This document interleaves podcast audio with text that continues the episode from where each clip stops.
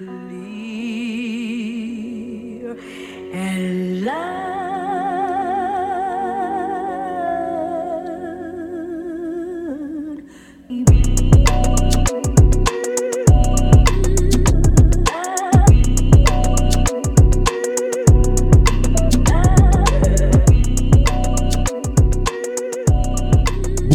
Toutes et à tous et bienvenue dans un épisode du Wombat Café. Je suis Ryan et aujourd'hui j'ai l'honneur d'inviter journaliste cinéma, présentatrice qui a travaillé chez Typique, La Première, Vivacité, la RTBF. Cathy Imelen. Bonjour Cathy. Bonjour Ryan, bonjour à tous. Ma première question, elle va être très très simple, c'est comment vas-tu? Ah bah ça va super bien, je suis venue euh, à pied puisque le tram m'a de nouveau fait fond bon, c'est un peu l'histoire de ma vie et on peut le dire, il fait magnifique aujourd'hui.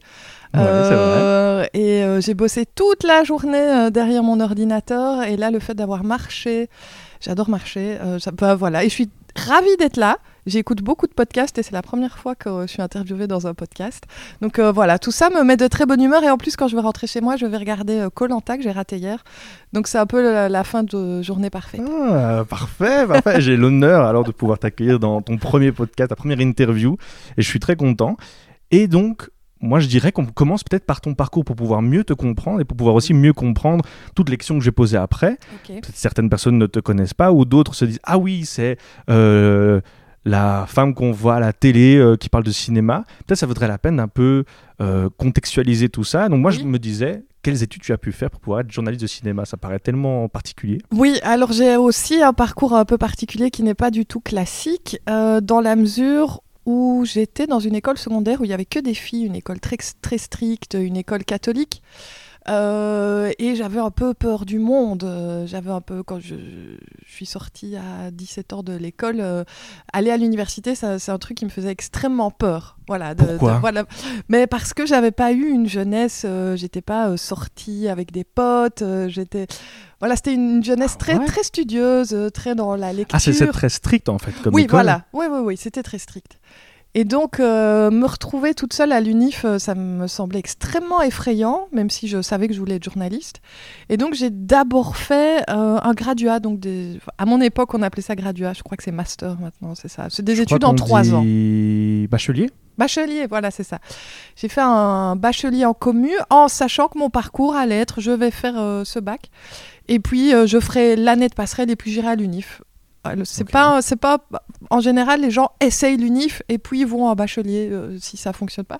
Moi, je savais dès le départ que je voulais faire le contraire parce qu'en bachelier, on a énormément de stages. À l'UNIF, pas du tout. Et je voulais tester euh, le métier de journaliste avant de me lancer vraiment dans des études qui, je savais, allaient me prendre minimum 6 ans. Malgré le fait que tu étais dans une école qui paraissait très stricte, et le journalisme, pour moi, d'un point, de vue extérieur, ça paraît très, très libéré. C'est de la liberté avant tout. Le journalisme, on peut aller un peu dans tous les sens, on peut prendre l'angle qu'on veut. Alors oui, bien sûr, il y a des restrictions avec le rédacteur en chef et tout ça. Mais alors comment cette euh, envie d'aller vers le journalisme part alors que tu étais dans une école très stricte et peut-être faire des Oui. études très classiques Oui, mais une école stricte ne veut pas dire qu'elle n'était pas ouverte d'esprit, en fait. hein. Euh, honnêtement, euh, c'est une école, euh, comme c'était justement l'une des dernières écoles en Wallonie où il- à être non mixte, c'était une école où, j'avais beaucoup de camarades voilés parce que les signes distinctifs de religion étaient autorisés. Donc finalement, euh, j'avais beaucoup plus de, témoins de Jéhovah, euh, de musulmanes et de, protestantes euh, dans ma classe. Donc il y avait un grand brassage culturel et social aussi, parce que c'était pas une école pour, jeunes filles forcément très favorisée, c'était dans un quartier difficile. Donc voilà, mais l'ouverture d'esprit était là, et moi j'aimais bien toutes les matières à l'école. Et je ne savais pas choisir. J'aimais bien l'histoire, j'aimais bien la géo, j'aimais bien l'anglais. Je voulais tout faire. Je voulais être médecin, je voulais être prof, euh, je voulais tout faire. Et je me suis dit, qu'est-ce qui me permettra de toucher à plein de matières différentes Et qu'est-ce que j'aime faire? Et moi, j'adorais faire les élocutions. J'adorais prendre toute une matière, euh, bouquiner à fond et après restituer, vulgariser euh, un sujet. Mais euh, sans aller forcément vers la culture, a priori. euh, moi, j'aimais bien juste expliquer des choses et, et des choses scientifiques. Moi, j'aimais bien les sciences. Donc, bref, je suis allée faire un. Je suis allée faire mon bachelier en communication et j'ai tout de suite fait mon premier stage en première année à Radio Contact. Et j'ai tout de suite bossé là-bas en fait. J'avais 18 ans. Et euh, je suis tombée dans un univers. euh, C'était la radio, évidemment. Moi, j'ai commencé par la radio. Et euh, je faisais des billets pour les journaux parlés. on me faisait confiance, j'ai fait du bénévolat, mais ça m'amusait en fait. J'avais plutôt l'impression de, jouer que de, que de travailler. Deuxième année, j'ai fait un stage à la RTB, donc c'était en 99, c'était il y a longtemps, auprès de Guy Lemaire. Et après mon stage, j'ai un peu filouté.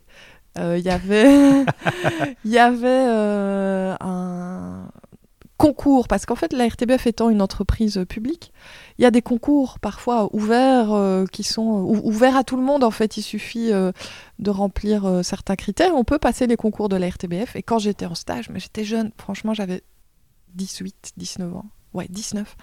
J'ai passé ce fameux concours et je l'ai réussi.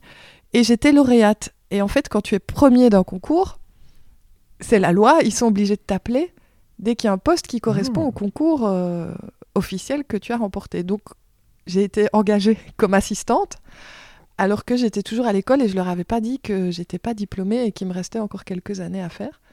Pour moi, c'est la règle du jeu. Quoi. On, joue, on joue avec les règles du jeu, et puis si ça passe, ça passe. hein. Et donc, euh, j'ai enchaîné euh, mes études, euh, puis j'ai fait ma passerelle, puis j'ai fait l'UNIF, euh, tout en bossant déjà à la RTBF comme assistante, puis comme journaliste, puis comme éditrice, puis comme présentatrice, et jusqu'à démarrer dans le cinéma en 2002. euh, que je n'ai pas quitté euh, depuis. Donc euh, voilà, un parcours qui s'est fait grâce au, au stage de l'école et euh, à la à l'amour du métier. euh.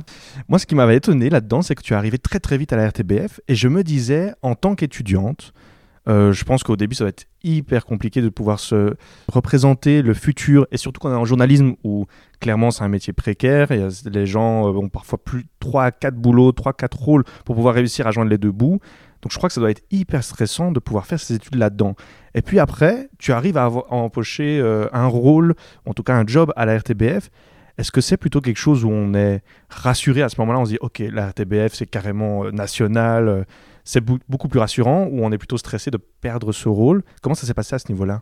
Oh là là, moi déjà, euh, j'essayais de survivre entre les cours, les examens et, euh, et le fait de bosser les week-ends, le soir, à mi-temps. euh, et je ne me posais pas toutes ces Il n'y questions. a pas en la fait. crise existentielle. Mais Il non, hon- honnêtement, la crise existentielle, elle est venue plus tard. Mais là, c'était vraiment, bah, il faut que je me débrouille. et puis aussi, j'avais pas euh, de, budget familial. Vraiment, je devais tout payer moi-même. euh, mes études, le bus, euh, mes, frais scolaires, tout, tout, tout. Et donc, pour moi, c'était avant tout... Ouf, j'ai de l'argent qui tombe tous les mois. Et en plus, coup de bol, c'est en faisant quelque chose que j'aime bien. Mais j'aurais été serveuse au Lunch Garden, comme je l'ai déjà fait avant tout ça. Ah, franchement, je me suis pas du tout posé toutes ces questions. Mais de fait, de fait, je savais que trouver un job en sortant de commu allait être très compliqué parce qu'on est beaucoup trop d'étudiants à choisir la communication, alors qu'il y a vraiment très peu de place, moins de se créer sa place soi-même et d'être indépendant. Et, euh, et je sais, mes, mes, mes camarades qui se lançaient là-dedans ne gagnaient rien du tout. C'était de l'esclavagisme moderne. Donc oui, le fait d'être à la RTBF, euh, c'était rassurant. Et en même temps, euh, tous les six mois, je me disais, ben, ils- à un moment donné, ils vont voir que je suis nulle et ils vont me virer. Euh, Donc, le euh, syndrome de l'imposteur était là dès le départ. Ah oui, et, oui, oui, oui, et comment tu arrives à, à passer outre ce, ce syndrome? Ben, je, me- je me dis, je ne sais pas. Be- beaucoup de gens me disent euh, Ah, mais t'as toujours rêvé de faire ça? Enfin, comment t'as construit? C'est quoi tes ambitions? Moi, en fait, j'ai toujours eu l'impression que six mois après, on allait me dire Bon, bon, c'est bon, là, t'as joué euh, à la radio, t'as joué à la télé, euh, tu, tu vas retrouver ta place euh, qui est dans l'ombre euh, à amener les cafés aux autres. euh, et donc, ça, ça fait 20 ans que je me dis ça, en fait, euh, que ça, ça va s'arrêter du jour au lendemain. Mais bon. Donc c'est un peu comme, comme le méchant Scooby-Doo, on allait retirer ton masque et dire Ah ah, elle ne sait rien, c'est ça Oui, peut-être. Ah, c'est pas question de pas savoir, c'est question de. Comment dire Quand on est un visage de la télévision, les gens projettent beaucoup de choses et je me suis toujours dit, les gens projettent beaucoup plus que ce que je ne suis. Euh, les gens pensent que j'ai une vie euh, super euh, glamour ou enfin il y a beaucoup beaucoup de, clichés et je corresponds je crois pas à ces clichés là et donc c'est très en fait c'est très compliqué d'avoir une image médiatique qu'on ne maîtrise pas parce qu'à l'époque il n'y avait pas les réseaux sociaux et je pouvais pas dire sur mon Instagram voici ceci et moi. Euh, c'est compliqué euh, quand on est une, une- une jeune fille euh, pas du tout euh, confiante en elle euh, et très complexée, de se retrouver euh, avec sa tête sur le ciné-revue, euh, euh, avec sa tête, euh, parfois on va euh, chez, euh, dans un magasin de télé et on voit sa tête en gros plan sur 15 télé, euh, de voir euh, les gens. Enfin voilà, c'est pas facile. euh, J'étais pas très mature comme jeune fille, donc euh, voilà, c'est pas évident de grandir euh, comme ça, quoi. Et alors à ce moment-là, quand on voit justement sa tête sur un magazine ou quand on se revoit à la télé, qu'on reçoit des remarques, parfois euh, désobligeantes et parfois euh, très, euh, euh, je sais plus comment on dit, mais on va dire Obséquieuse obséquieuse, est-ce que, est-ce, que on, on- on passe outre et on se dit bon, c'est le job, c'est comme ça, ou est-ce que c'est plutôt quelque chose euh, avec lequel il faut vivre avec et Ouais, alors ça, je, alors maintenant je m'en fous. Totalement. J'ai de la chance, j'ai été assez préservée par les critiques négatives et par les trolls et par le harcèlement. Je sais que j'ai des collègues qui reçoivent des trucs graveleux. Moi, c'était assez rare. Est-ce que tu as une explication pour ça? Je pense que, alors euh, à la RTBF, il faut savoir que les, les chaînes euh, étudient nos profils hein, par rapport à, d'un point de vue marketing, ce que les spectateurs ressentent ou pensent en nous voyant. C'est des choses auxquelles euh, on n'a pas accès. Mais moi, on m'a déjà sorti quelques phrases de ces rapports sur mon image médiatique. Et euh, je suis euh, pas une menace. C'est comme ça menace résume. Ouais, oui. Wow. C'est-à-dire que je suis pas euh, une présentatrice euh, qui serait trop sexy ou trop envahissante. Ou, euh, et en fait, je fais rire les gens. Et je, apparemment, parce que c'est ce qu'on me dit souvent, ah, vous me faites rire. Et donc, je, je n- comment dire, je pense que je n'inspire pas de choses trop négatives, parce que je suis plutôt souriante et légère dans ce que je dégage, apparemment. Et donc, ça, ça veut dire qu'alors être trop sexy ou trop virulent dans les propos serait menaçant. Oui, mais c'est alors le, le côté menace était plutôt dans la dans la sexitude. Oui, oui, oui. Euh, les femmes euh, sont très dures avec les femmes présentatrices. Ah ouais. Ouais, et donc euh, le fait de ne pas être perçu comme une menace, c'est important. c'est important. Ouais, c'est un critère important. Ok. Que- comment tu réagis face à, à- à- à des remarques comme ça? Des remarques comme quoi? Mais comme euh, oh t'es pas trop menaçante, tu Ah, tu mais passes, je suis ravie rire. parce que c'est ce que j'essaye de faire. Ah donc tu cherches. euh, Ah, ce- je ne veux absolument pas que le fait que je sois une fille ou que euh, je serais habillée de telle manière ou que j'aurais une silhouette comme ceci ou un visage comme cela interfère dans quoi que ce soit par rapport à mon métier. Donc j'essaye de gommer tout ce qui pourrait être un, peu trop sexy ou aguicheur ou euh, je veux vraiment euh, je trouve qu'on se focalise déjà beaucoup euh, sur notre physique et sur l'emballage plutôt que sur ce qu'on raconte. Donc euh, je fais vraiment tout pour que ça n'interfère pas euh, dans le contenu. C'était dès le départ, tu avais cette euh, Oui. stratégie-là. Ah oui, oui, oui. Ouais, c'est pas, c'est pas comment- une stratégie, c'est que je suis comme ça dans la vie. En fait, c'est que je veux, même euh, bah, parmi mes amis ou quoi, je veux pas être la fille dévergondée, sexy du groupe, quoi. Je veux pas être résumée euh, à ça. Donc, euh, j'ai- toujours euh, fait super attention à, à ça. Mais pour en revenir aux critiques, les critiques positives et les critiques négatives, je m'en fous.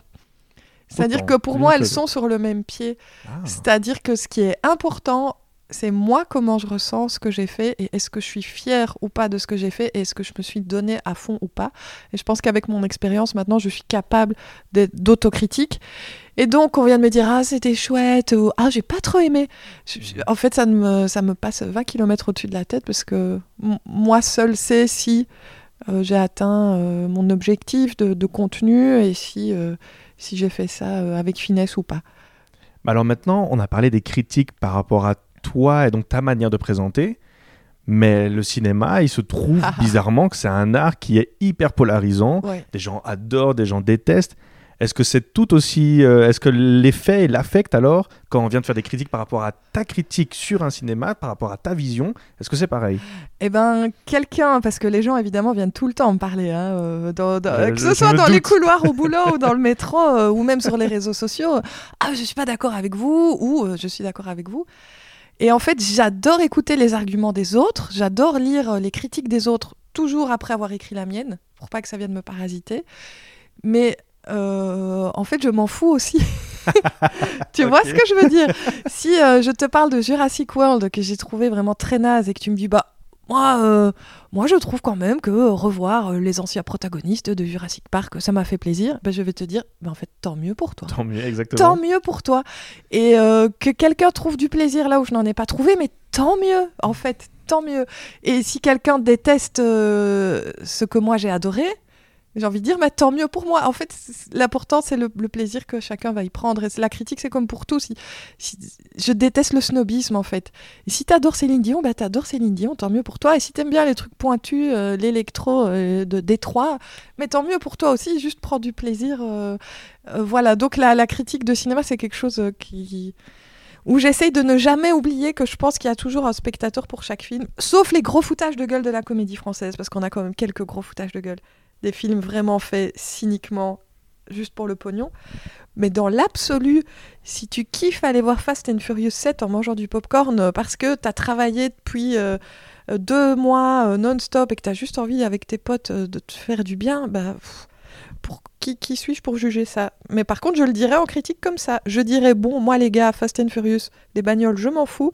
Mais je reconnais que les cascades sont complètement dingues, complètement folles. Et si euh, demain soir, vous voulez manger du popcorn avec votre gamin qui a 13 ans et, que ça peut vous lier parce que vous aimez les voitures, mais allez le voir. Et donc, je n'enlève jamais, je fais jamais de critique pure et subjective. Euh, je- je- J'essaye de trouver à qui ça peut plaire. Et, et, euh, voilà, plutôt que euh, faire une critique comme on peut en lire dans la presse écrite. Ce qui n'est pas mon rôle, il faut se distinguer. Moi, je, je me distingue euh, comme ça. De toute manière, j'ai pas le temps de développer. C'est pas en trois minutes qu'on peut être subtil euh, et nuancé. Donc, j'ai mon parti pris, c'est les, les émotions. Je crois qu'avec tout ça, on a déjà une bonne identité de ce qui est Cathy Mullen. Ah bon? Parce que moi, je ne sais toujours pas. on, on va dire en surface, en surface. le cinéma, c'est ton truc.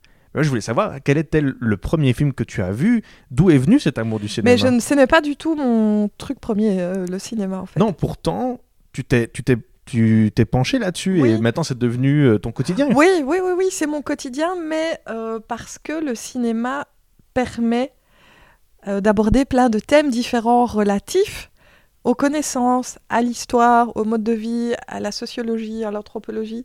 Et c'est toujours l'idée d'appréhender euh, différentes cultures et différentes manières de voir le monde, et, euh, l'esthétique aussi, qui est très importante pour moi, la, mise en scène, le travail sur le son. Mais euh, je n'étais pas une cinéphile étant adolescente, on n'allait pas au cinéma quand j'étais jeune, on n'avait pas de sous pour aller au cinéma. Et euh, ma cinéphilie a commencé en regardant des films sur Arte sur une toute petite télé euh, dans ma chambre. Comme quoi qu'on arrête de dire que les films euh, sur plateforme, ce n'est pas du cinéma, parce que je pense que beaucoup de jeunes ont construit leur cinéphilie, peut-être plus âgés que moi, sur des cassettes, puis sur des DVD, et dans sa chambre, sur son ordi. Donc, il faut arrêter de croire que la vraie cinéphilie, ce n'est que sur grand écran. Eh ben, je ne sais plus ce que je voulais dire avec tout ça. Que oui, j'étais pas euh, passionnée, passionnée de, cinéma. Moi, en fait, ce que j'aime, c'est déconstruire et euh, la critique. Et c'est l'analyse. Et donc, ça peut être analyser une pub, analyser un clip, euh, analyser, analyser un texte, analyser une allure, une silhouette, mais c'est décortiquer, en fait, et an- analyser les éléments. Voilà. Mais les gens aussi. Mais ça m'intéresse quand même de savoir si toi, tu as une manière particulière de vouloir approcher une analyse. Est-ce que tu as envie de casser les codes ou est-ce que tu préfères une analyse plutôt bien faite, qui sont dans les codes et qui vont pouvoir amener l'information avant tout? Mais en fait, les codes de la critique ciné en télé, je ne les connais pas vraiment parce qu'il n'y en a pas énormément. Ah ouais? Ben, il n'y a plus vraiment d'espace euh, critique pour le cinéma à la télévision. Quand ils pensent, euh, on voit beaucoup d'invités euh, cinéma euh, chez Ruquier, dans euh, C'est à vous, mais ces gens sont en promotion et on ne fait pas la critique de leurs films. Et donc des vrais, vrais critiques, il y a le Cercle sur Canal+, mais je ne regarde pas. Je n'ai pas Canal+, ni même en brouillé, enfin ni en clair. Et donc, casser les codes, je n'en sais rien, parce que je ne réfléchis pas par rapport aux autres, je réfléchis par rapport à ce qui, moi, me convient. Et je sais que dans mon, édition mon émission d'après, Tellement Ciné, euh, où là, j'ai vraiment été à la base du concept euh, visuel aussi, euh, où j'ai, j'étais vraiment rédac chef, et ben c'était chaque film qui guidait comment j'allais en parler. Je m'adaptais plutôt au film. Parce que comment mettre sur un même pied d'égalité une comédie française qui ressemble à un téléfilm avec François-Xavier de Maison Elsa Zilberstein, pas terrible. Et à côté, euh, un Dune ou, euh, ou un film sur Elvis. C'est je pense qu'on peut pas appliquer la même grille à tous les films parce que tous les films n'ont pas le même but et ne sont pas nés avec la même envie. Il y a des œuvres d'art. Il y a des films qui sont juste des œuvres d'art. Il y en a d'autres où c'est surtout du contenu, euh, de l'engagement. Et il y en a d'autres, c'est du divertissement. Et tu peux pas les traiter de la même manière. Ils sont pas faits pour le même public ni avec le même objectif. Quand tu as vu un film, que tu marches euh, vers chez toi, euh, comment ça se passe? Est-ce que directement on commence à penser à l'angle d'approche ou est-ce qu'on essaie juste un peu faire l'éponge, de prendre toutes euh, les informations et puis plus tard on y repense? Comment ça se passe à ce Ah niveau-là? oui, chaque- cha- chacun a sa technique. Moi, euh, j'ai des phrases euh, clés qui me viennent pendant la projo que j'essaye de pas oublier. Ah, tu écris pas pendant Non, la et je n'écris pas parce que j'ai peur de louper une phrase, de louper un truc. euh, puis j'ai jamais de bic ni de papier sur moi, je suis très bordélique. En fait, donc j'ai des phrases et j'ai des idées, j'ai des comparaisons, j'ai des punchlines qui arrivent dans mon cerveau que j'oublie la plupart du temps. Euh, et puis je- sur la route, effectivement, là sur mon téléphone, je note les premiers trucs qui me viennent à l'esprit, mais ça peut être juste des mots-clés que je ne comprends plus quand je relis après, euh, ou, des, ou des, des- des- des scènes marquantes ou quoi. Et je n'écris rien. Et c'est seulement deux, trois jours après, ou parfois deux semaines après, que je me dis, et qu'est-ce qui me reste de ce film maintenant? Et donc je reprends les impressions à chaud et je les mélange avec comment ça a infusé en moi, euh, les rapprochements que j'ai pu faire avec d'autres œuvres, des lectures que j'ai pu avoir, parce que moi j'adore aller en vision de presse sans savoir ce que je vais voir. Euh, donc je ne veux rien lire, pas d'infos, d'où ça vient, est-ce que c'est tiré d'un bouquin, est-ce que c'est un remake, rien. Mais après, pour moi écrire, il faut que je sache euh, ce genre de choses. Donc euh, voilà, je fais un mélange de mes recherches, de mes lectures, de ce qui m'est resté, mais des impressions à, chaud aussi. Et parfois ça peut euh, un peu changer. Je pense que la vie qu'on peut donner en sortant d'une salle, surtout avec un film complexe, peut évoluer soit en en discutant avec d'autres personnes. Euh, moi, j'ai pas la prétention de dire que je comprends tout à tous les films la première fois que je les vois. Y où il y a des, choses auxquelles je suis pas forcément attentive. Par exemple, j'ai longtemps été peu, attentive à l'image de la femme ou à tout ce qui concernait les notions de genre. C'était pas euh, des choses auxquelles je faisais attention, mais par contre, j'ai beaucoup d'amis qui sont dans ces combats-là. Puis parfois, je sortais d'un film, je me disais Ah, qu'est-ce que j'ai Il me dit? Oui, mais tu te rends compte de, quoi on a ri Et qu'est-ce qui t'a fait rire? Et, et parfois, le fait de discuter d'un film peut désamorcer euh, certaines choses euh, que voilà, j'ai pas la prétention d'avoir une analyse euh, over pertinente tout de suite quoi. Tu as parlé de, de- de visionnage presse ou de, de, session presse. Moi, je ne sais pas comment ça se passe. L'industrie du cinéma est assez opaque quand on ne fait pas partie de ce secteur. Mais je me disais que parfois, peut-être les journalistes étaient invités, ils étaient très chouchoutés, tout ça. Non, Non, pas pas, du tout. spécialement. on n'est pas chouchouté du tout. hein. On- Ah ouais? Ah non non non. euh, J'ai un calendrier des projections de presse. Euh, demain, il y a un film au Palace à 10h. À midi, il y en a un autre à l'Aventure. Et puis à 14h, un autre au Kinépolis. On reçoit des invitations par mail. Et puis on va à la Projo Presse. On signe à l'entrée pour à l'attaché de presse pour dire qu'on est venu. euh, pour qu'elle sache qui, qui de la presse a vu le film. Mais on n'est absolument pas chouchouté. Alors de temps en temps, on a un café ou une bouteille d'eau. Euh, puis, Ah on, ouais. s- puis on sort de la salle, l'attaché de presse n'est même plus là. Donc elle- elle- l'attaché de presse vient prendre les présences et puis euh, dire ben voilà, euh, si le film euh, te plaît, euh, sache que le réalisateur vient dans trois semaines, euh, donc n'hésite pas à me téléphoner. Et c'est tout, c'est vraiment Ah, tout. c'est industriel en fait. Ben, tu euh, viens, hop, euh, cocher, hop, on repart. c'est- Ben, comme euh, n'importe quel boulot, euh, comme Mhm. si. euh, Mais depuis le Covid, depuis le Covid, je dois dire que euh, beaucoup de distributeurs ont, ont pris le, le pli de nous envoyer les films par lien. Euh, et donc on les regarde chez nous. Ah. parce qu'il y a trop de films qui sortent. Et donc, euh, on n'arrive pas à suivre le rythme des projets presse. Et les petits distributeurs qui ont des films plus fragiles, euh, si deux projets ont lieu en même temps, par exemple, tu as un film d'une major, c'est un tout petit film, tu sais que le film de chez Sony, euh, ils vont pas t'envoyer un lien. hein, ils vont, voilà. Et donc, tu te dis, bah, si je dois en louper un, je vais louper le petit film. Parce que euh, je vais pouvoir le regarder chez moi si je le demande. Et donc voilà, on, mais je dirais que je vois pour le moment la moitié des films, euh, une, oh, une très bonne moitié chez moi, en fait, euh, sur Internet, en streaming, avec des liens euh, watermarkés, c'est-à-dire qui sont pas piratables. Ou si ça se retrouve Ouais. sur Internet, j'aurais de très très gros soucis parce que Ouais. mon nom est incrusté euh, à des moments clés, des endroits clés. voilà, c'est traçable. Ok, excellent. Mais donc tu dirais qu'il y a aucune façon où les majors ou les plus petits euh, euh, producteurs essaieraient de t'influencer par rapport à ton appréciation d'un film. Ah, pas du tout. Ah ouais. Ah non, non, pas du tout. On a même souvent des conversations très franches. euh. Alors, la, la, la, la plupart des, dis- des distributeurs nous demandent même pas notre avis. Est-ce que tu as aimé le film ou pas? Et puis ils le découvriront en nous lisant ou nous, en, nous, en nous écoutant. Alors parfois, moi, personnellement, en cas d'énorme coup de cœur, j'envoie un petit SMS genre « Oh, canon, votre film Trop contente de pouvoir en parler dans trois semaines. Comptez sur moi, j'ai adoré, euh, je vais, je vais bien suivre la sortie. » À compter sur moi quand même. Oui, parce que il y a certains distributeurs qui euh, ont du mal à faire vivre leurs films.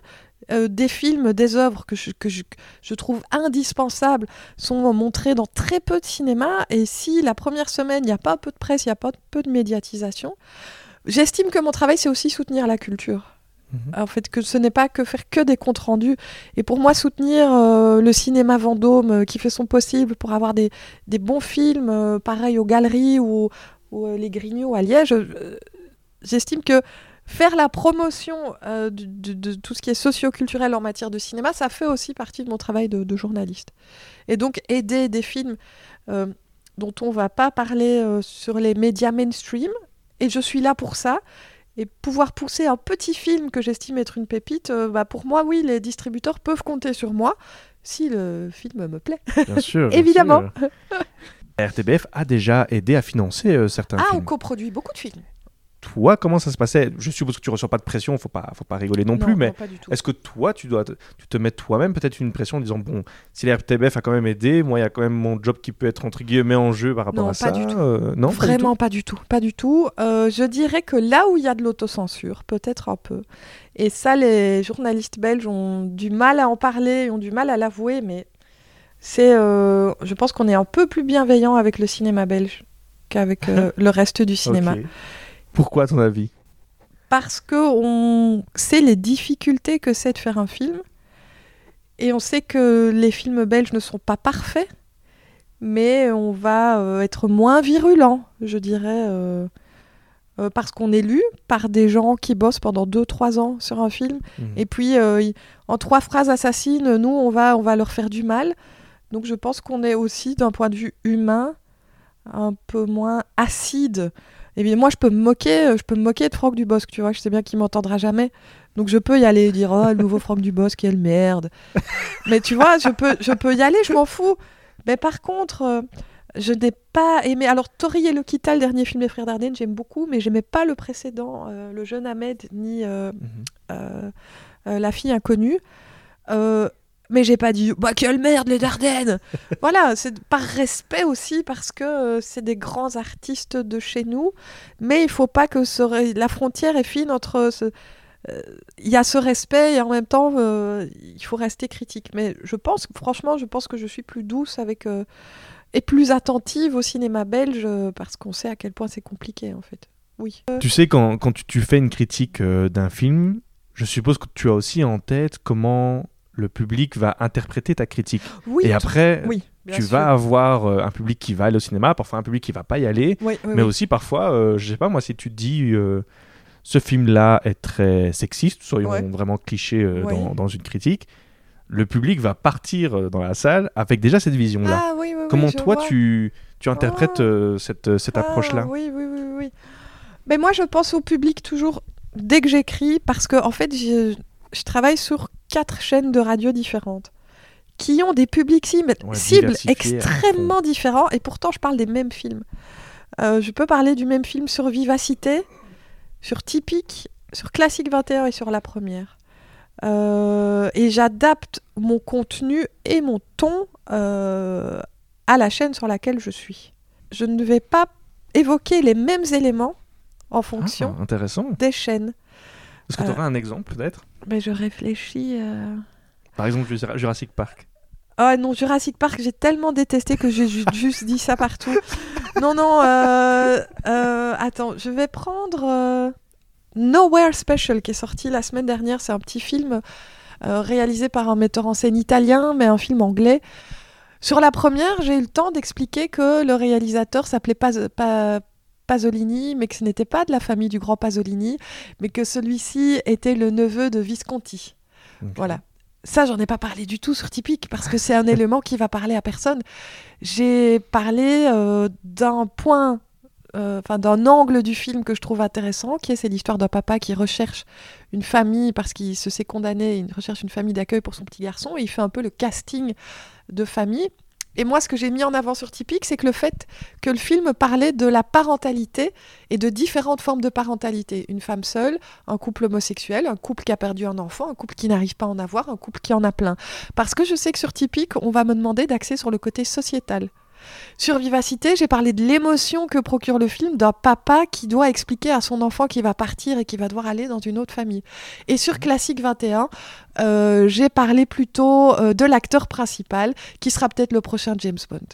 Donc j'ai parlé du même film, mais j'ai abordé euh, des points différents dans chaque critique, avec toujours le même avis sur le film, en Mhm. fait. Mais euh, voilà, j'agrémente en fonction du public qui écoute et sans essayer de le guider. J'essaye de pas trop influencer euh, le, public. Mais ouais, ouais, c'est pas, voilà, pas facile.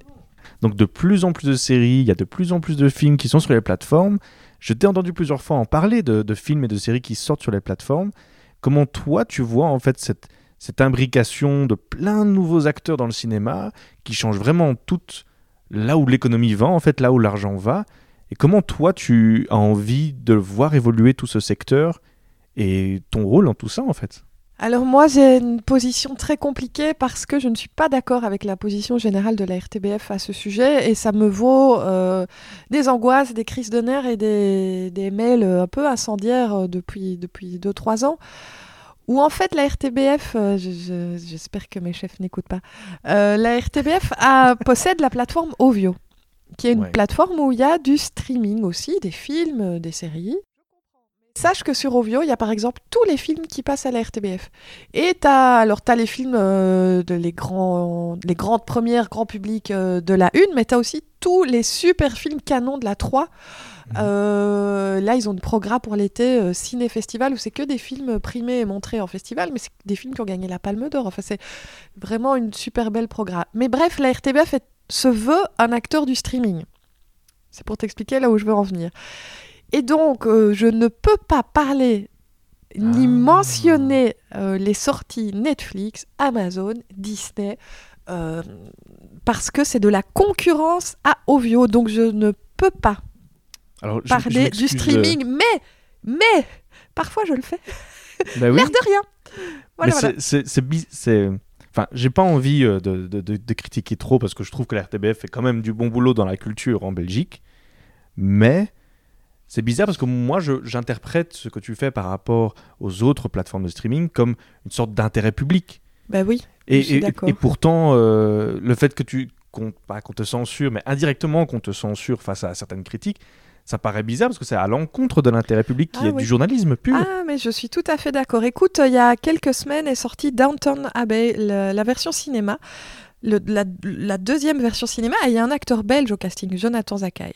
Et moi, j'ai dit, il faut absolument euh, recevoir ce mec euh, à la radio, parce que c'est un acteur belge qui a joué dans une méga production, quelque chose de très british, et en interview, je suis sûre qu'il a plein d'anecdotes, et de fait, moi, je l'ai lu après dans des magazines, euh, je l'ai entendu à la radio, à la télé, il, il vivait un rêve éveillé, et c'était passionnant à écouter. Et on m'a dit, non, non, euh, on va pas faire de la pub à une série qui euh, n'est pas passée à la RTBF. Je dis, mais rien à voir. Downtown Abbey, c'est de la pop culture. Là, Ouais. je parle d'un film. Euh, alors oui, RTL a diffusé la série à l'époque, ou Club RTL, je ne sais plus, mais on s'en fout. Et ben voilà, ça a été refusé. Euh, Entre temps, le public va voir ailleurs l'information et mais oui. ça change rien. Et je ne- sache que je ne suis pas d'accord avec ça et que je me bats.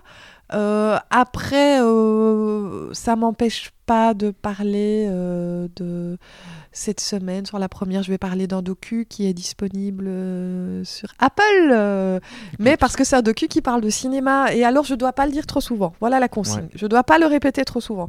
Donc, je peux dire disponible en streaming. Mmh. Disponible sur une plateforme. Sans mentionner le Voilà, so- donc. Ah. euh, et quant à l'avenir de tout ça, euh, je pense que personne n'a la réponse. Non, pour le moment. sûr. Donc, euh, moi, je pense que euh, c'est pas indissociable. Comme je te le disais, moi, je, ma cinéphilie, elle est née sur une petite télévision dans un coin de ma chambre. Donc, pour moi, que des jeunes traînent sur les plateformes, euh, ça ne me gêne pas du tout. Après, c'est qu'est-ce qu'on propose sur ces plateformes? Netflix, moi, j'ai arrêté de payer. hein. Je, je paye Mhm. plus. euh, quelques séries sur du lot, quelques films, mais non, c'est fini. Donc évidemment, si on, c'est comme pour tout, c'est comme pour le cinéma. Si on reste cantonné, ah, je vais voir un blockbuster euh, tous les six mois au Kinépolis et sur Netflix, je regarde euh, ce qu'il y a dans les propositions en top 5. Ou est-ce que je suis un peu curieux, que je vais regarder un programme ciné et est-ce que je vais un peu euh, checker euh, une plateforme comme Sooner où il y a des films un peu plus intéressants. Mais euh, le problème ne vient pas ni des plateformes ni des créateurs de contenu. Je pense que la- les- le problème vient de la manière dont les jeunes sont éduqués par rapport à la culture et à l'ouverture familiale ou pas et à l'ouverture scolaire Mhm. par rapport à la culture. Et il faut pas euh, dire ah, les plateformes c'est nul. euh, non. C'est l'usage qu'on en fait. Et je pense qu'il n'y a pas un, une- un apprentissage de la culture suffisant chez nous. Voilà. Alors, je t'ai invité dans le Wombat Café et on va tout dire euh, aux auditrices et aux auditeurs avant qu'on commence l'interview. Tu m'avais dit que tu étais euh, un peu désarçonné parce que tu avais vu que c'était le Wombat Café, c'était par rapport à l'engagement. Oui. C'est quelque chose, euh, un peu le militantisme, c'est quelque chose auquel je m'intéresse. Mais comme je t'ai dit avant, et je vais le répéter maintenant, Tu m'as rassuré. la dernière critique que j'ai vue, euh, enfin non, que j'ai entendue plutôt, c'était euh, par rapport à un film euh, sur Edouard Baird. Mais on va pas rentrer dans les détails, mais en tout cas, ton point de vue était politisé. J'irai pas jusqu'à dire militant, parce que c'était pas du tout le cas, mais tu avais pris en compte les inégalités sociales et la politique dans laquelle on est aujourd'hui, la situation dans laquelle on est. Donc je me doute que tu dois prendre ça en compte lorsque tu fais attention aux critiques. Comment toi, tu interprétais ce rôle de critique cinéma dans une situation politique et comment toi tu interprètes alors euh, un film avec ça? Oui, alors, euh, ah là là, c'est très complexe comme question. Euh, je, je, alors, oh, il y a toujours ce cliché euh, de euh, ah la RTBF, euh, il faut être politisé pour bosser. euh. Ah ouais? J'aurais dit complètement le contraire moi. C'est vrai? Ah ouais, je Ah. trouve que la, la RTBF ne prend aucun risque dans tout ce qu'ils font, il n'y a pas de risque. Ah ben va voir sur Twitter les gens qui nous disent euh, qu'on est à la solde des bobos islamo-gauchistes, euh, écolos euh, et tout ça. ouais? Ah oui, oui, oui. Mais alors, c'est peut-être les générations plus âgées. Il y a vraiment un énorme cliché. Euh, Et toi tu dirais que tu- toi tu, tu- Enfin non, il vaut mieux pas demander euh, dans- dans- en comment tu te positionnes ah là-dessus. oui, mais... mais... en fait, c'est- pas compliqué. Moi, je pense que le public n'a pas à connaître mes opinions politiques. Ok. Par contre, je sais que je mets en avant et que me parlent beaucoup plus facilement des films euh, où il y a un sujet social sur, par exemple, l'exploitation des ouvriers. Euh, et je vais mettre un film comme ça, s'il est bien fait, particulièrement en avant, parce que je viens d'un milieu ouvrier, Mhm. parce que autour de moi, les gens ne savent pas comment payer à la fin du mois. Et je pense que le cinéma est là pour interpeller euh, d'autres classes sociales, parce qu'évidemment qu'un ouvrier n'a pas envie d'aller voir un film sur un autre ouvrier qui est dans la dèche. Mais je pense que le cinéma peut éveiller les consciences. Et donc, euh, s'il y a un docu passionnant sur le changement climatique, je vais à mort le mettre en avant, parce que j'estime que c'est mon rôle de citoyenne aujourd'hui de mettre en avant ce que j'estime, c'est très personnel, devoir être mis en avant maintenant.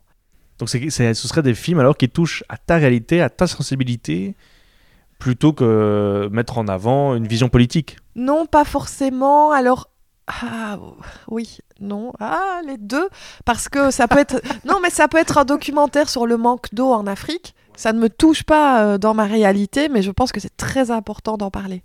Parce que tu es sensible à la cause ou bien rien à voir, c'est juste que le film t'a fait prendre conscience d'une, nécessité? Parce que tout ce qui est œuvre euh, altruiste doit être partagé pour moi.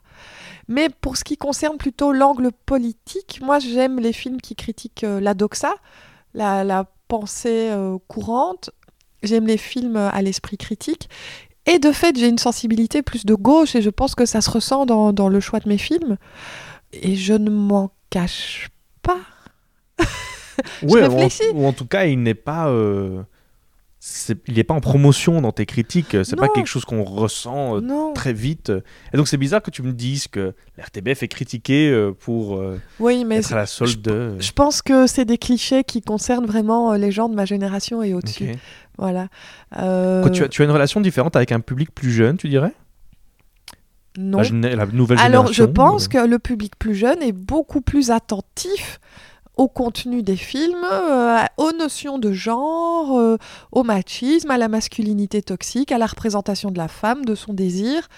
Et donc, moi aussi, je vais mettre en avant des films, non pas qui correspondent à ma vision, mais qui questionnent en tout cas tout ça. Et, et- Mais. euh, Pour toi, ça fait partie du rôle du cinéma de devoir questionner le, C'est un le des rôles. statu quo? Alors c'est pas obligatoire parce que de nouveau, pour moi, le cinéma c'est beaucoup un, un ensemble beaucoup trop hétérogène que pour dire le cinéma.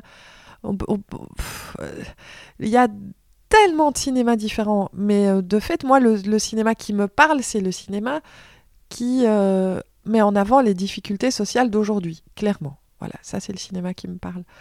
Donc je vais en parler peut-être avec plus d'entrain. C'est intéressant parce que là, avec ce que tu dis, on, on se rend compte quand même qu'il y a une sorte de, de responsabilité quand on fait euh, une critique. Comment est-ce que tu as appris peut-être cette responsabilité euh, malgré toi? Est-ce que tu as fait une erreur, par exemple, dans une critique ou dans ta vision euh, d'un film qui aurait pu t'amener à, découvrir une, une responsabilité, par exemple? Alors, je sais que j'avais parlé d'un film sur une femme transgenre. Voilà, et ben de nouveau, je le dis mal parce que c'est toutes ces questions-là sont très compliquées euh, parce que les termes qu'on emploie sont hyper touchy. Et je me souviens que j'avais reçu euh, toute une lettre de quelqu'un qui n'était pas content parce que c'était pas une femme transgenre. C'est attends, c'était pas ça. Enfin, j'avais, c'était transsexuel et pas transgenre et en fait, j'avais pas compris qu'il y avait une différence. Enfin bref, et euh, je sais que de- de- ce genre de questions, on ne se rend pas compte parfois que le langage, que les mots sont importants pour les gens qui vivent ce genre de choses.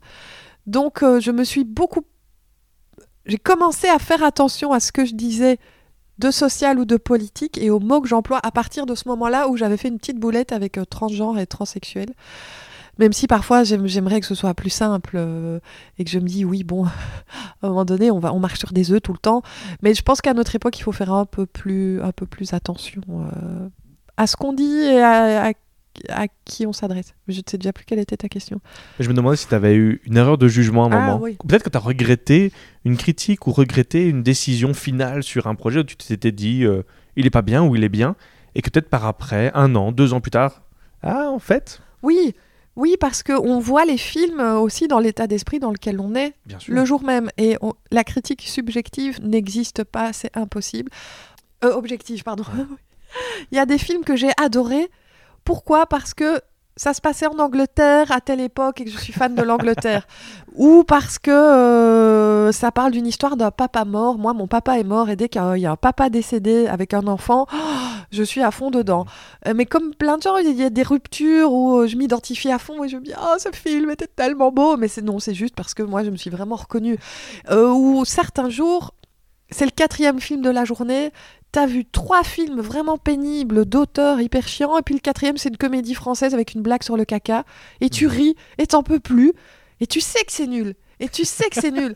Et pourtant, eh ben, quand je vais parler du film, je vais dire Mais qu'est-ce que j'ai ri? Puis en fait, je vais le revoir à la télé trois ans plus tard avec ma mère en disant Maman, il y a une scène là, c'est drôle.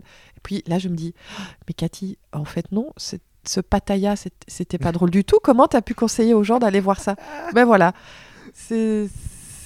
Il y a une responsabilité et en même temps, c'est jamais que du cinéma aussi. hein, euh, Bien donc, sûr, euh, oui, je oui, me oui. sens beaucoup plus responsable du langage que j'emploie et de pas faire de faute de français que euh, de me. Je pense que je ne vais jamais peser sur le destin d'un film.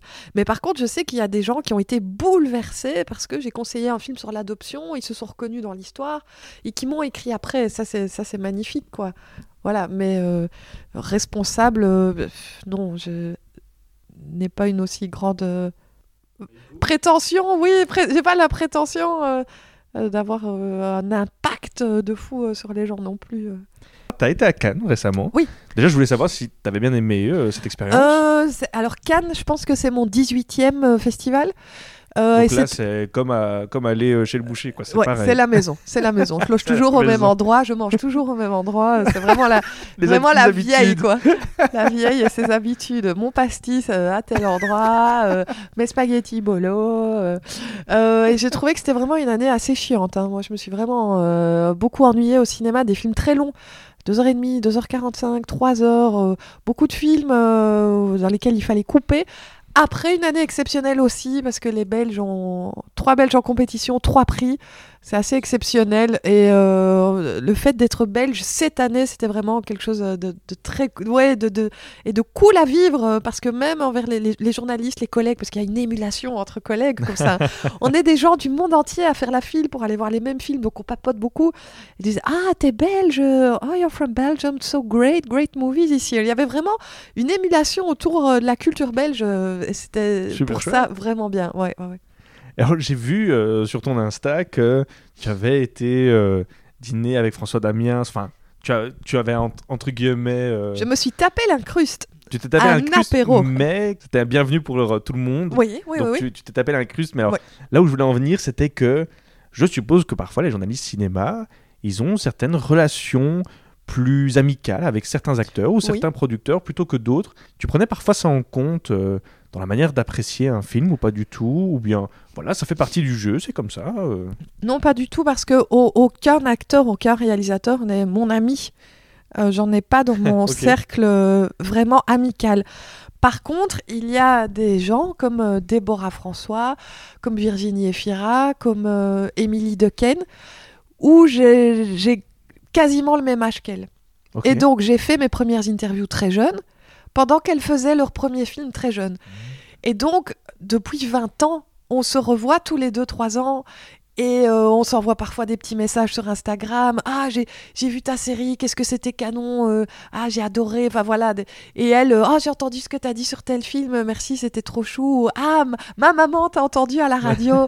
Mais on peut pas dire que ce sont des amis, par contre, ce sont des connaissances et je les suis. Et euh, si je les trouve bien dans un film, je vais particulièrement le mettre en avant, vraiment. Euh, mais j'ai pas, j'ai des connaissances et alors j'essaye d'éviter totalement tout ce qui est. euh, tu me verras très rarement à des soirées, à des trucs où on est invité. Ah, un à truc des- entre oui, oui, oui, euh, voilà. Et tout ce qui est full, tout ce qui est euh, cocktail, machin, moi je vais jamais parce que je veux pas de contact avec les producteurs. Ah ouais, c'est le côté pro qui veut ça. Ou bien on se cache derrière une sorte d'anxiété sociale et en même temps. Ah, les bon, deux. vas-y, ça Ah, les peut- deux, de deux. Moi, je déteste la foule. Euh, je déteste. euh, je ne retiens jamais les visages ni les prénoms des gens. Et donc, je peux dire trois fois bonjour à la même personne sur une soirée, ce qui est très gênant. Euh, mais donc, moi, quand je vais au Magritte, la soirée post-Magritte, je suis dans un coin en train de, de manger derrière un rideau parce que je suis très gourmande. Mais oui, phobie sociale, mais aussi, je veux pas avoir de contact avec la prod. Parce que moi, je veux être comme le spectateur qui ne sait pas qui produit en général, comment ça se passe. Ben moi, je veux voir un film et juste m'asseoir pendant deux heures et voir un film. Et pas trop savoir euh, ce qu'il y a derrière. Je trouve ça int- in- intéressant parce que tu es, je pense, la première personne que j'invite qui est aussi présente euh, dans les médias. Moi, par exemple, euh, voilà, je, monte ce podcast, mais je déteste me réentendre. Et je me dis, une personne qui est tout le temps dans les médias, elle doit être hyper consciente de sa propre présence. On parlait au début de cette émission de, se retrouver devant la caméra et de devoir jouer sur sa propre image tout le temps. Ça doit être vraiment compliqué, ça doit être très fatigant, mais ça c'est un point de vue complètement extérieur, je me rends pas très bien compte. Et je voulais savoir si toi tu avais pu passer outre ça, ou est-ce que c'est plutôt quelque chose qui te hante dans la vie de tous les jours, de devoir toujours jouer sur ton image lorsque tu es face à la caméra ou face au micro, devoir jouer sur ta voix? Est-ce que c'est quelque chose dont tu es hyper consciente, et est-ce que c'est quelque chose qui est commun en fait chez la plupart des journalistes et des gens dans les médias? Alors moi, je ne me regarde jamais. Je ne me réécoute jamais. Je ne supporte pas ça. Ça me rend vraiment malade. Euh, donc, euh, je, trouve ça vraiment insupportable. Encore Parce maintenant que c'est moi, oui, oui, oui. oui, oui, oui. Les escape shows, euh, c'est horrible de regarder ça. Horrible. Surtout s'il y a quelqu'un à côté de moi, c'est encore pire. Mais par contre, je n'en ai pas conscience quand je le fais, quand je le tourne. C'est juste Pourquoi il y a une adrénaline euh, du non, en fait, moi, je me trouve vraiment très laide. Et donc, euh, me voir à l'écran, c'est une c'est une souffre, c'est vraiment une souffrance. C'est vraiment une souffrance. Mais par contre, euh, je pense que c'est plus compliqué pour les gens autour de moi, en fait. Moi, je ne m'en rends pas compte. Moi, je suis, moi, je passe inaperçu. Moi, j'aime bien passer inaperçu et je passe inaperçu. Je prends le tram et le métro tous les jours. Les gens ne me ziotent pas. Un peu parfois, mais euh, rien de. Comment dire et c'est c'est beaucoup plus euh, compliqué si je vais euh, à Liège ou à Namur. En Wallonie, les gens sont beaucoup plus. À Bruxelles, les gens s'en foutent. Voilà, je vais résumer. À Bruxelles, les gens s'en foutent. En Wallonie, c'est plutôt. euh, Oh, c'est vous, ah ah. Et en fait, les gens sont tellement sympathiques et gentils et souriants. Et moi, j'aime bien sourire et papoter avec les inconnus, que j'adore ce côté-là de mon métier. Euh, c'est le fait que les gens, ont souvent, me connaissent et ont un a priori positif et sont sympathiques. Je vais dans un magasin, clairement, on va peut-être me faire plus de sourires. Je vais au restaurant, on va peut-être me mettre un petit verre. Mais quand je suis avec ma mère et que je vois la fierté dans les yeux de ma mère parce que quelqu'un vient me dire Ah, je vous aime bien, juste ça, moi, euh, c'est le bonheur. Euh, voilà. Après, c'est les gens autour. euh, moi, j'ai pas l'impression que ça me pose problème à moi. Je pense que ça pose problème aux gens autour de moi. Parce que, Ah. par exemple, pour un garçon, un compagnon ou un petit ami, c'est compliqué. D'être dans l'ombre, entre guillemets. Alors, d'être dans l'ombre peut-être pour certaines personnes, mais que la femme avec qui on est soit dans la lumière. Et que des gens viennent... euh, Moi, mon ex-compagnon pétait des cases quand on me demandait un autographe. Mais littéralement, il pétait des cases. Et il insultait les gens. À la fin. Ah oui. Parce que lui trouvait ça débile. Il disait, mais enfin, qu'est-ce que tu t'en fous? Enfin, c'était à l'époque des autographes. et des- Maintenant, c'est les selfies. Mais lui, Oh, lui wow. pétait des cases. Et alors, euh, les gens autour pensent. Moi, j'ai coupé les ponts avec beaucoup de, de gens euh, de- du secondaire et du supérieur parce qu'on ne me traitait plus pareil. C'était Ah, voilà la star Elle a encore du temps euh, de traîner avec ses vieux copains. Alors, comment va Aïe. Brad Pitt? Alors, qu'est-ce que t'as fait la semaine dernière? T'as encore fait des trucs de folie? Et c'était plus euh, Cathy, la maladroite, euh, à qui, il a, qui a encore fait plein de bêtises et qui s'est sans doute cassé la figure en arrivant. Et tu y tiens à cette image? Bah, en tout cas, euh, je n'ai... moi, je connais mon quotidien et je sais que mon quotidien est, est beaucoup plus normal, voire euh, basique que, que, que- que ce que les gens imaginent. Enfin, le quotidien de ma vie n'est pas glamour. J'ai un travail qui est un peu étrange, mais euh, je vais au GB, je fais mes courses, euh, j'achète la litière pour mon chat et je traîne en training. Enfin, et donc c'est plutôt ce que les gens imaginent qui, qui, qui est plus compliqué à gérer que moi. Ce que je dégage, c'est moi, je n'y réfléchis pas. Mais comment les gens le prennent, j'ai pas de pouvoir là-dessus. Et Mhm. donc, d'un côté, c'est un peu frustrant parce que les gens peuvent avoir aussi euh, des a priori négatifs.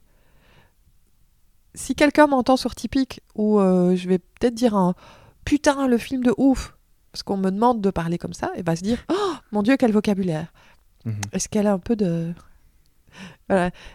Ben, tant pis si quelqu'un euh, prend ça, j'ai pas de pouvoir là-dessus. euh. C'est un peu frustrant et en même temps, comme j'ai pas de pouvoir, je veux pas m'en rendre malade. On arrive vers la fin euh, de cette émission. Oui. Il restait une dernière question. Et justement, au mode café, ça a commencé en fait par des recommandations culturelles. Ce qu'on faisait à la base, Oui. c'était des recommandations culturelles. Et puis petit à petit, on s'est penché vers euh, l'engagement et puis le côté plus culturel. Et donc, je voulais aussi te remercier parce qu'en fait, euh, Cathy Mullen, eh bien, euh, je la suis depuis des années et des années. Ah, depuis que tu es petit, Petit, non, je dirais pas, mais ado ça. en tout cas. Oui, oui. Et j'ai été, je suis devenu cinéphile beaucoup plus tard. Je devais avoir 20 ans quand j'ai vraiment découvert euh, c'était quoi le cinéma et le pouvoir euh, sentimental et émotionnel euh, du cinéma. Donc je voulais te remercier parce que tu m'as ouvert en fait à tout ce monde du cinéma qui n'est pas quelque chose qu'on avait parce qu'à l'époque il n'y avait pas tous les réseaux sociaux et tout. On ouais, avait ouais. la télé et la radio et c'était la seule manière dont on pouvait accrocher à une analyse, à une vision du cinéma qui était en dehors de la discussion entre potes, en dehors Ouais. euh, de la salle. Donc je voulais te remercier de m'avoir accompagné pendant Ah, durant toutes ces années. Euh, pour euh, le cinéma. Et comme le Wombat de Café avant tout, c'est des recommandations, j'avais donc, je me disais, peut-être que Cathy Mullen pouvait me recommander cinq films, Vous voyez mais par rapport à des situations bien particulières. Ah, ok ah, j'adore. Mais cinq films dans l'absolu ou cinq films qui sont en salle? Parce que les- en salle, eh bien, pour moi, c'est pas eh la bien je vais te donner Ok, cinq situations Ça va, et j'adore. tu me dis ce que tu veux. Ah, j'adore faire ça. Donc ton film ou ta série pour une soirée idéale entre amis, mais qui ont tous des goûts différents. Ah, je regarde, film je regarde pouvoir- jamais de film avec des potes, moi. Oh. Le film qui va pouvoir mettre d'accord tout le monde. C'est celui qui regarde les films d'horreur, celui qui est fan euh, de comédie, celui qui est fan de Marvel, Mais Quel des gens de mon âge, alors, des potes de mon âge. ce que tu veux. Ah C'est ouais. ton choix. C'est ton film ou ta série. Oh là là Ah. Mais je pense que ce qui mettra tout le monde d'accord de mon âge, c'est les bronzés fonds du ski. Ah, ok. Parce que la comédie culte, euh, bah, c'est culte euh, pour plein de gens, quelles que soient le- les connaissances, le métier, euh, les origines.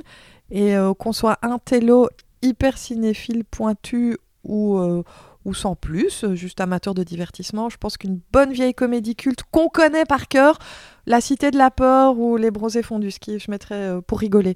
Parce que je me vois très mal voir autre chose qu'une comédie avec mes potes. Parce que moi, euh, j'aime pas. euh, dit la fille qui parle de cinéma. J'aime pas qu'il y ait trop de gens autour de moi quand je regarde un film. je suis vite déconcentrée. Ou en tout cas, mes amis, j'aurais envie de voir leurs réactions. hein. Tu discutes durant la, durant la séance avec tes Bah amis? non, non, non, mais sentir comment mes amis réagissent, je pense que ça me parasiterait en fait. Donc moi, j'adore aller au cinéma toute seule. Ah ouais, ok. tu vois, ou regarder un film toute seule. Est-ce que, est-ce que tu vas voir parfois des films euh, toute seule où il n'y aura pas de critique après? Oui. Ah, ça t'arrive Oui, quand oui, oui, oui, quand j'ai loupé un film euh, parce que décidément j'ai loupé la projo presse euh, ou euh, parce que je suis en vacances ou en congé, je, je vais rattraper toute seule. euh, Ah, ok. pour, euh, et même si je sais que je vais pas forcément aimer, mais pour, pour ma culture, euh, pour avoir vu un max, quoi. Ok. Le film, un peu ton, on va dire en anglais, ton go-to film. Donc, le petit bonbon qui fait plaisir, que je vais peut-être voir toutes les, tous les ans, tous les deux ans, et que tu auras envie de recommander en fait. Mais moi, il faut savoir que j'adore les drames. J'adore tout ce qui déchire le cœur.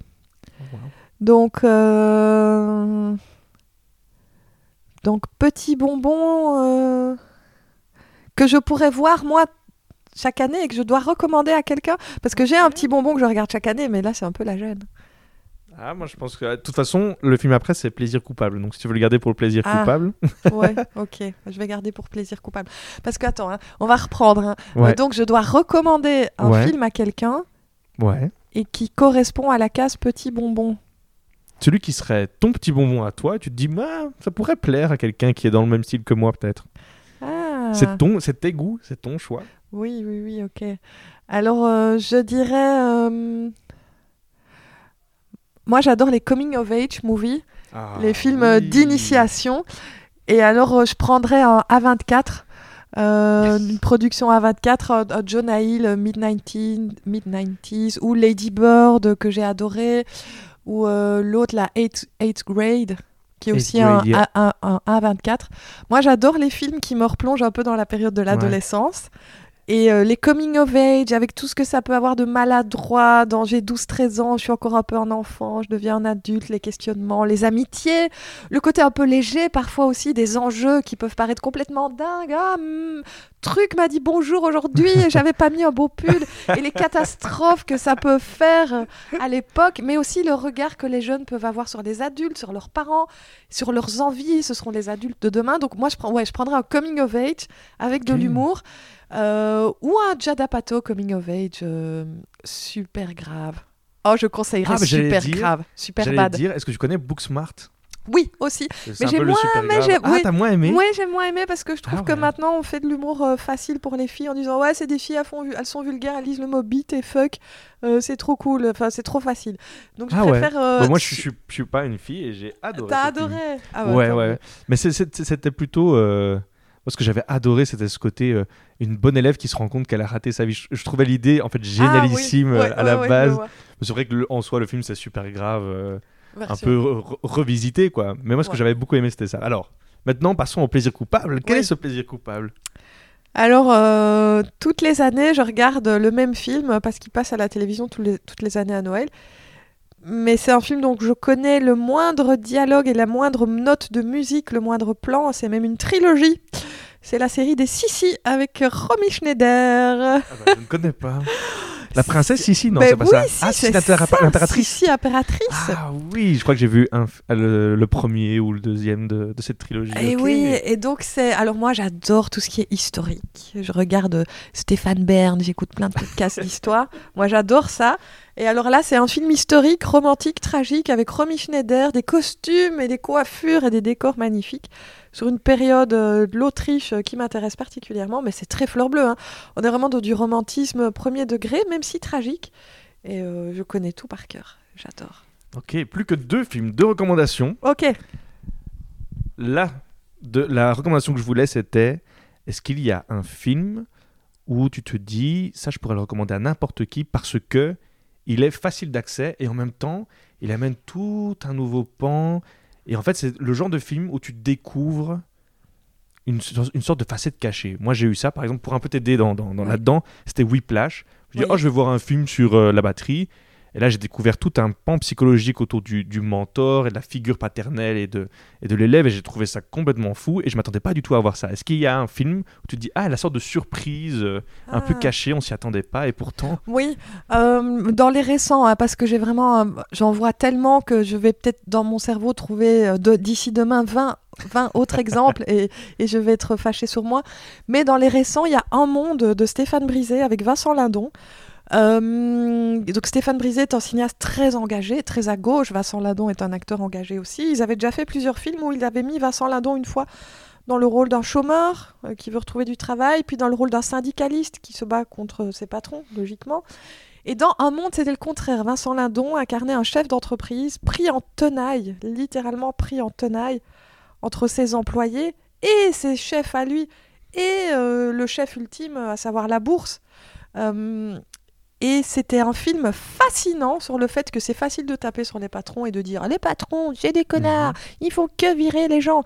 Alors que ces patrons peuvent en être malades aussi de devoir virer les gens, mais ne pas avoir le choix parce que le capitalisme ne laisse pas le choix. Le capitalisme est implacable et c'est un rouage et que euh, même le patron est un rouage détruit par le capitalisme parce que c'est pas parce qu'il a une belle voiture et un bel appartement euh, que ce mec peut pas être viré du jour au lendemain parce que l'entreprise va être achetée et que la succursale euh, et donc euh, ce film où moi j'ai été élevée dans une famille de gauche, j'étais dans les mouvements socialistes quand j'étais petite, donc évidemment je me sens un peu plus concernée par le sort des ouvriers que celui des patrons, mais j'ai vibré pour lui, j'ai tremblé pour lui, j'ai été malade pour lui, euh, parce que ça parle aussi de la dépression, de la déprime et de la difficulté d'être aussi un patron euh, dans ce cercle vicieux. Et donc, ça m'a vraiment fait découvrir, euh, voilà, je trouvais ça très subtil, et ça m'a fait découvrir que tout n'est pas euh, noir ou blanc et que le, gris est partout. Voilà, un, un exemple. là, on vient d'entendre une critique de Cathy Mullen et on voit pourquoi euh, tu gères super bien euh, ces critiques. Elle était Mais non, magnifique, mais cette non, parce que je n- j'ai j'ai pas dit la moitié de ce que j'avais écrit un peu plus Pourtant, correctement à l'époque. elle, était, elle était très bien. La dernière question, Oui. c'était est-ce que tu as peut-être une pépite? Celle, ce film où tu te dis peu de gens l'ont vu et pourtant il est juste génial, Mhm. il mérite tellement plus de, de, de regard. Est-ce que, tu as, est-ce que tu as ce film, cette pépite? Oui, j'en ai plusieurs et il y en a un. euh, alors, on en a un petit peu réentendu parler euh, avec le confinement, mais c'est euh, Problemos Ah ouais, c'est la, la, comédie avec, avec Éric Éric Judor et Blanche Gardin, Ah ouais. coécrite par Blanche Gardin. Ça, c'est le genre de film que j'adore. Pourquoi? C'est une comédie qui démarre de manière un peu potache, un peu lourde. En plus, il y a Éric Judor au casting, même s'il a fait des choses décalées. Il a fait Platane, euh, il a travaillé avec Quentin Dupieux, on ne sait pas très bien à quoi s'attendre. Et euh, le pitch est génial. Donc, euh, je, vais, te le faire très bref.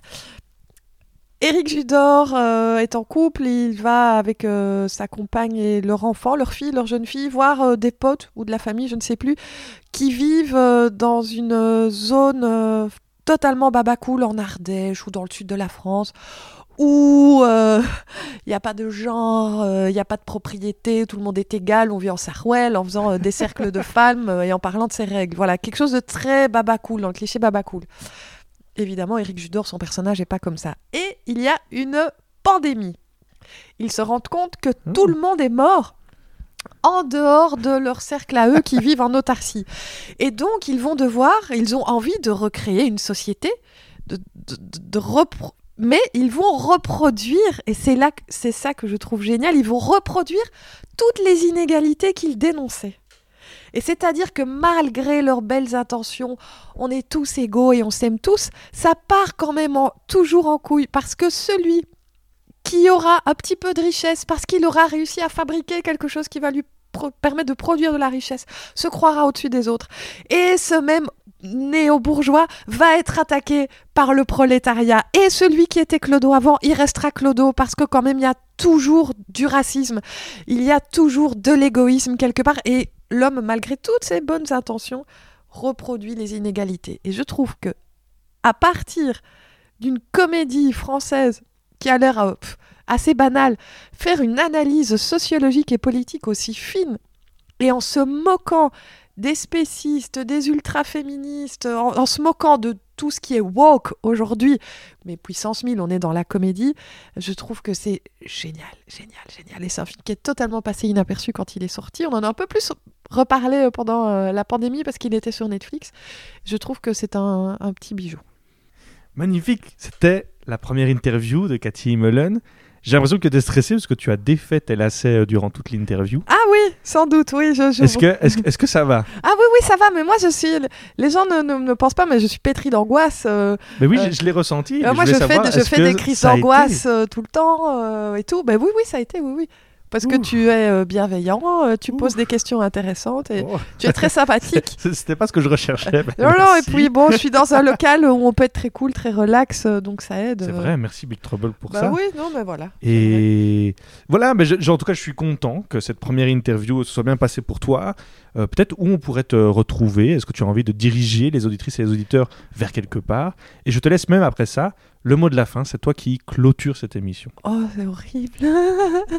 Euh, alors, je dirais que euh, si vous voulez me suivre ou rentrer en contact avec moi, je n'hésitez pas sur Instagram ou sur Facebook. Mon Facebook est public, c'est-à-dire que je n'ai pas de profil caché. Mon public est ouvert parce que je tous mes réseaux sociaux sont très ouverts parce que je poste pas grand chose de vraiment personnel. Et en général, euh, je réponds. Euh, quand on, même des gens qui me disent je vais au cinéma avec euh, ma mère ce soir, qu'est-ce que je dois l'emmener voir Je réponds. Si j'ai le temps, je réponds. Donc si vous voulez tout simplement papoter avec moi, il n'y a aucun souci. Quand j'ai le temps, je réponds. Par contre, je suis un peu... je suis pas toujours rapide. Euh, et si vous deviez écouter mes critiques à un seul endroit, je dirais que l'endroit le plus nuancé où euh, j'ai le temps de m'exprimer euh, de manière assez posée, c'est sur Classique 21. C'est le mercredi vers 8h40. Parce que sur Typique, on est vraiment dans de l'humeur et sur Viva, je suis tout le temps coupée. Donc j'estime que sur Classique 21, c'est là où j'ai l'e- l'espace le, plus dense pour la critique. Euh, voilà. Et le mot de la fin, euh, Peut-être une sorte de conseil pour la jeune génération qui voudrait se lancer dans la critique ou qui est intéressée par le cinéma. Est-ce que tu as peut-être un, un message d'amitié et d'amour pour tous les cinéphiles de Belgique et de France et des États-Unis? Parce qu'on Ah. écoute euh, le bon mode café, il est écouté à 40% en Belgique. ouais. Le reste, c'est États-Unis à 17%, Waouh. 20% la France. Donc on n'est pas euh, sur un public Pour le belge, monde belge. entier. Oui. J'ai envie de dire à tout le monde euh, de revoir le film Le goût des autres euh, du duo euh, Jaoui Bakri parce qu'il explique ou de relire Bourdieu, euh, mais bon, ça prend beaucoup plus de temps et c'est quand même un peu plus pénible de lire le bouquin sur la critique de Bourdieu. Le goût des autres me permet de conclure avec le fait que je déteste le snobisme, qu'on est toujours le lait ou le beau de quelqu'un, on est toujours le con ou l'intelligent de quelqu'un, et qu'en matière de goût culturel, on ne doit avoir honte de rien parce que c'est le, plaisir euh, qu'on en retire qui doit être le plus important, qui peut être un plaisir purement basique de divertissement, qui peut être un plaisir esthétique ou un plaisir intellectuel, mais euh, ou un déplaisir ou un inconfort, mais en tout cas euh, nous faire réagir et nous faire ressentir des émotions. Et ne jugez pas ceux qui ne regardent que des blockbusters ou qui ne sont que sur Netflix. C'est leur plaisir à eux. Euh, et voilà, chacun, euh, chacun passe son temps comme il le peut. Voilà. Merci beaucoup Cathy. Euh, vous pouvez rejoindre Wombat Café sur tous les réseaux, vous connaissez Instagram et par mail wombatcafé.podcast.gmail.com. On se retrouve très vite pour une nouvelle interview et je vous dis à bientôt. Prenez soin de vous. Merci Cathy. Avec plaisir, bisous Ciao.